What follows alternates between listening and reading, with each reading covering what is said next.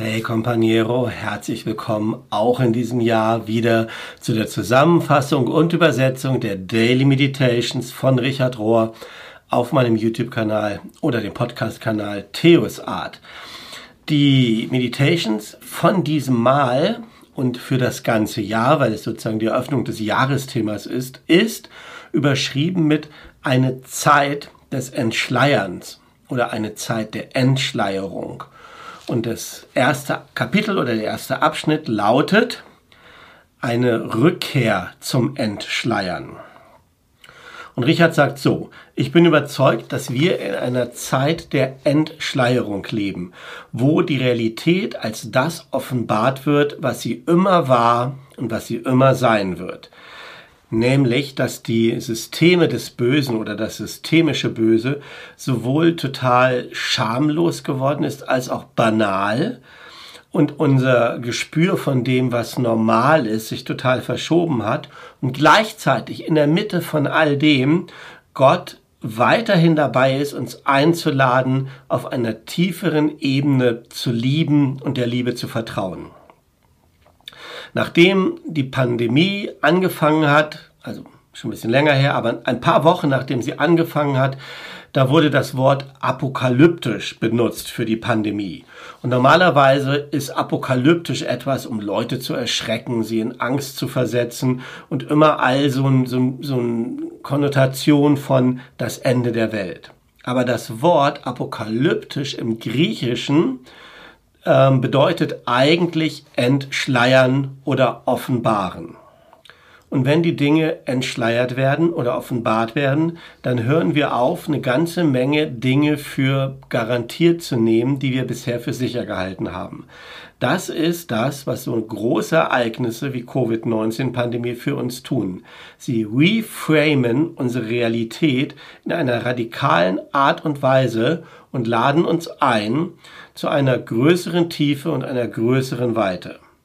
Wenn wir den universalen Mustern trauen, den, der Weisheit, die zu jeder Zeit und zu allen Plätzen gegolten hat, inklusive der Weisheit der Kreation, der Schöpfung und der Evolution im Kosmos selber, dann wissen wir, dass jedes Ende gleichzeitig der Platz für einen neuen Anfang ist. Der Tod beinhaltet eine das Versprechen von einer neuen Art von Leben. Jedes Ende ist gleichzeitig der Anfang für einen, ist gleichzeitig der Platz für einen neuen Anfang.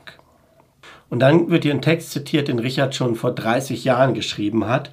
Und dort sagt er, der Mythos des Modernen stirbt überall um uns herum. Für viele hunderte von Jahren waren wir überzeugt, dass wir im Westen uns immer weiter, immer vorwärts, immer aufwärts entwickeln werden. Und dass der menschliche Verstand und die fortschreitenden Technologien die menschlichen Tragödien lösen würden. Und ganz klar ist das so nicht passiert. Fortschritt ist allzu oft erreicht worden auf Kosten der Erde und der äh, menschliche Verstand ist oft nur dafür benutzt worden, um Krieg zu legitimieren, um Gier zu legitimieren und um so eine private Agenda durchzusetzen. Und die Technologie hat meistens nur denen genutzt, die dafür bezahlt haben, ganz besonders den Mogulen des Kapitalismus, des Militarismus und den großen Pharmaunternehmen. Also dieser Fortschrittsglaube der Moderne ist offensichtlich in die Irre gegangen, das funktioniert so nicht. Und dabei ist das Pascha-Mysterium, das Ostermysterium, das Yin und Yang aus der ganzen Realität ähm, outschautet, überschrien worden von dem Slogan der Moderne, wir können alles haben.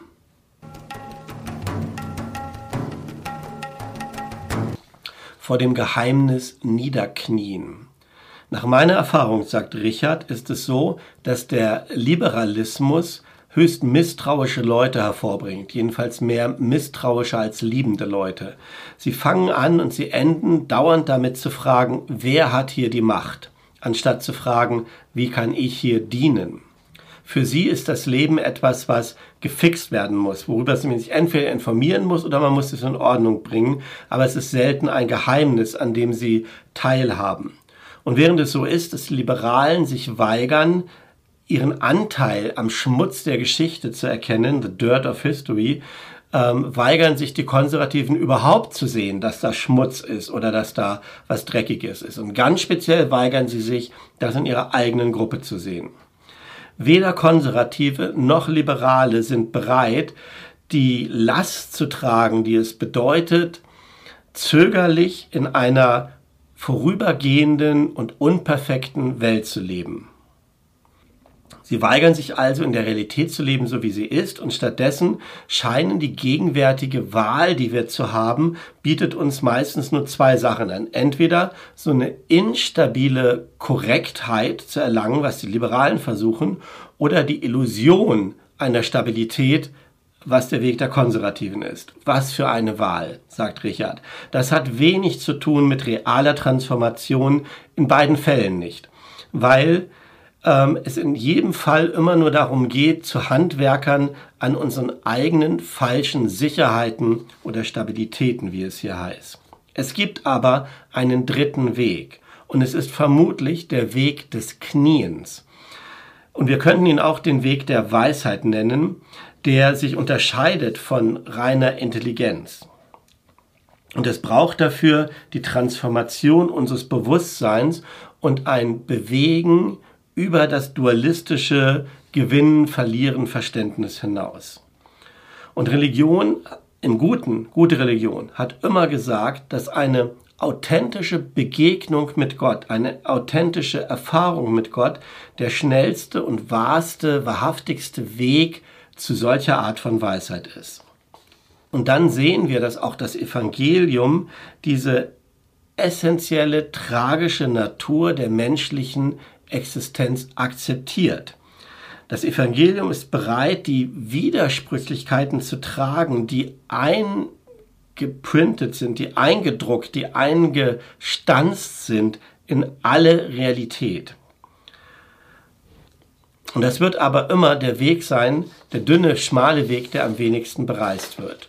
Und Kontemplation dann meint ziemlich einfach, der Realität so zu begegnen, wie sie ist, in ihrer höchst einfachen, unmittelbaren und paradoxen Form. Und das ist dann eine Art von Befreiung, von Liberation, Liberation, von Befreiung, diese Fähigkeit, die paradoxe Natur der Realität zu halten, die Spannung zu halten, die befreit uns von all dem anderen und befreit uns für etwas Neues. Und das ist oder darin liegt das ultimative sich einverstanden erklären, an der Welt teilzunehmen, so wie sie jetzt ist. The ultimate agreement to participate in the only world there is. Das, das unbedingte Einverstandensein damit, an der Welt teilzunehmen, an dieser einzigen Welt, die da ist.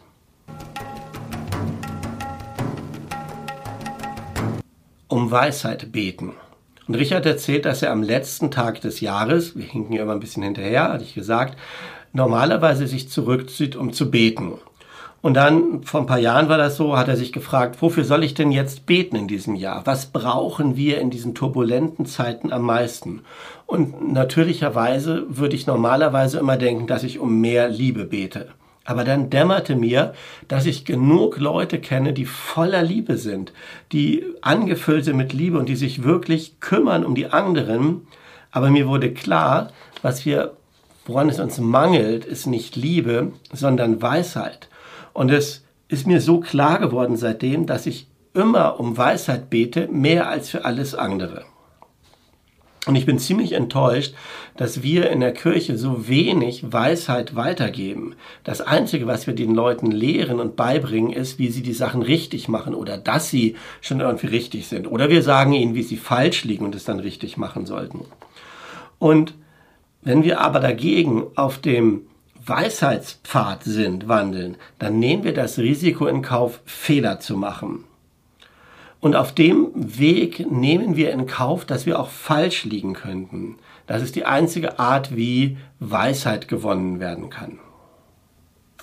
Und es sieht nämlich so aus, als ob wir immerzu und andauernd in einer Welt leben und leben werden, die eine Mischung aus Gut und Böse ist. Und Jesus führt das in dem Beispiel auf von dem Feld, auf das Weizen und Unkraut gleichzeitig gesät ist und nebeneinander wächst.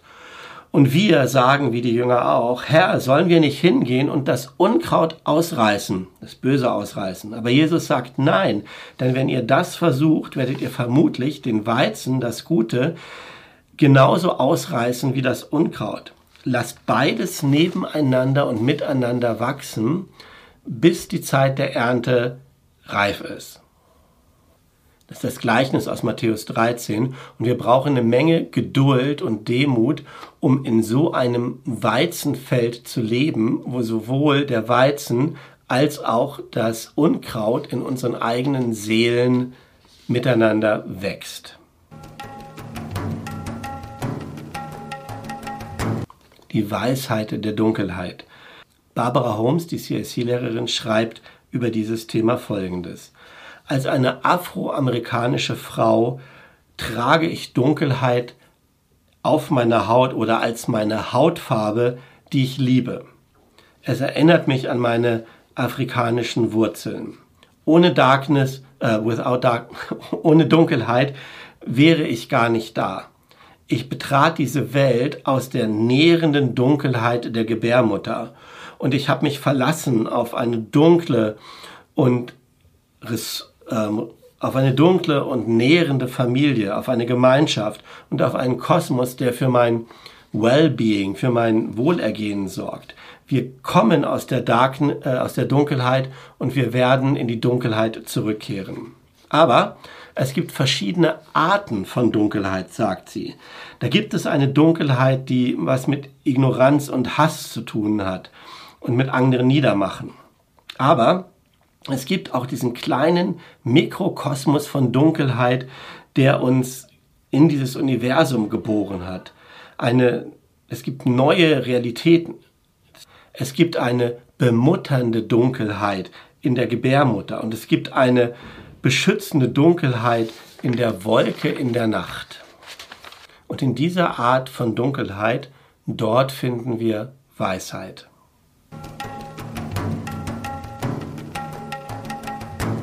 Hineinlehnen in die Harmonie. An das, was wir eben gesagt haben, schließt sich Brian McLaren an, mit Überzeugung, dass etwas Wundervolles oder Schönheit hinter dem Entschleierten oder dem Verschleierten liegt, auf der anderen Seite von Komplexität.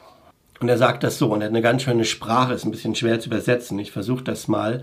Dieses in Vereinigung kommen, dieses sich verbinden ohne zu urteilen, dieses Wissen ohne zu kontrollieren, all das, ja, goes from me to you, das geht von mir zu dir. Und es geht zu uns. Und es geht über uns hinaus, zu den Pflanzen und zu den Tieren und zu aller geschaffenen Welt. Und dann kommen wir zusammen, um dieselbe Musik zu hören, die gleiche Musik zu hören, diesen Sound von der von dem Ursprünglichen, was durchfließt durch alles, durch alles, durch alles. Und ich glaube, diese Erfahrung zu machen, ist der Kern von spiritueller Erfahrung, wie er in fast allen Religionen beschrieben wird. Aber leider ist es auf unserem Weg so, dass die Gatekeeper unserer Tradition, die Wächter unserer Tradition, vermutlich selber solche Erfahrungen nicht gemacht haben und alle anderen davon abhalten, solche Erfahrungen ebenfalls zu machen. Die gute Nachricht aber, wie auch immer, heißt, dass die Gatekeeper, die Wächter, nicht länger eine exklusive Lizenz haben, darüber zu wachen oder das zu beschützen oder dazu Zugang zu gewähren. Die gute Nachricht lautet, dass Spiritualität, wie sie eben beschrieben ist, als Vereinigung, als all das, für jeder Mann und jeder Frau zugänglich ist. So zugänglich wie Wind, wie Regen, wie die Sonne, weil in meinem christlichen Vokabular das so ist, dass die Präsenz von Gnade und das kreative Fließen des Heiligen Geistes wie ein Lied durch die ganze Schöpfung fließt. Das ist wahre Spiritualität. Es ist hier, verfügbar. Es ist hier zur Hand. Es ist in Reichweite, gerade jetzt. Und wenn diejenigen von uns, die angefangen haben, diesen Schatz in unserer Tradition zu entdecken, dann können wir anfangen zu singen. Dann können wir anfangen, darüber zu sprechen. Dann werden wir es beten. Dann werden wir es feiern. Dann werden wir es laut herausleben. Und vielleicht, vielleicht können wir uns zusammen hineinlehnen in diese Harmonie als eine ganze Zivilisation.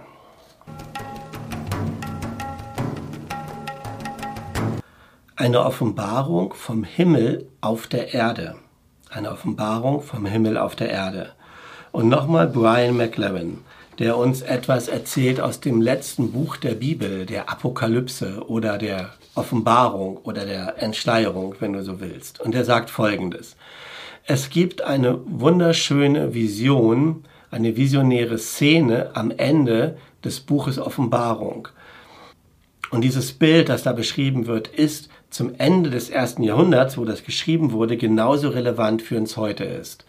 Und es ist nämlich ein Bild, das nicht darin besteht, dass wir am Ende von der Erde evakuiert werden in den Himmel, so wie viele das immer annehmen, sondern es beschreibt ein Bild, wie das neue Jerusalem hinabkommt vom Himmel auf die Erde, ein umgekehrter Weg also. Das neue Jerusalem kommt hinab vom Himmel auf die Erde.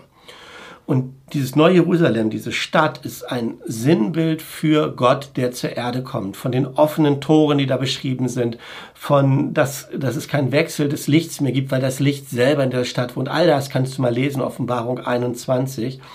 Das ist wie ein Schatz, der zur Erde kommt.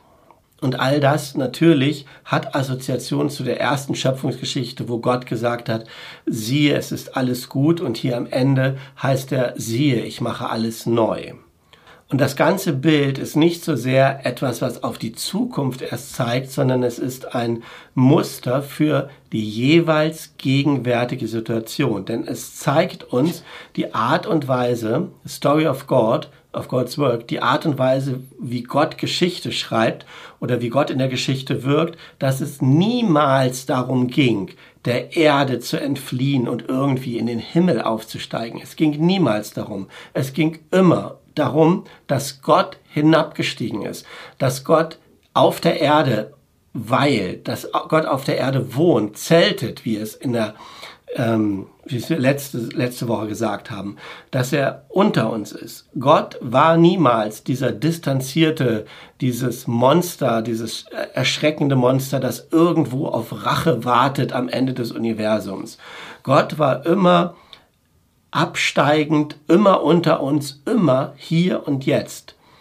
Und um dieses Bild aufzugreifen von der Offenbarung, um den Baum des Lebens für jeden zugänglich zu machen um den Baum des Lebens für jeden zugänglich zu machen, hier und jetzt und heute.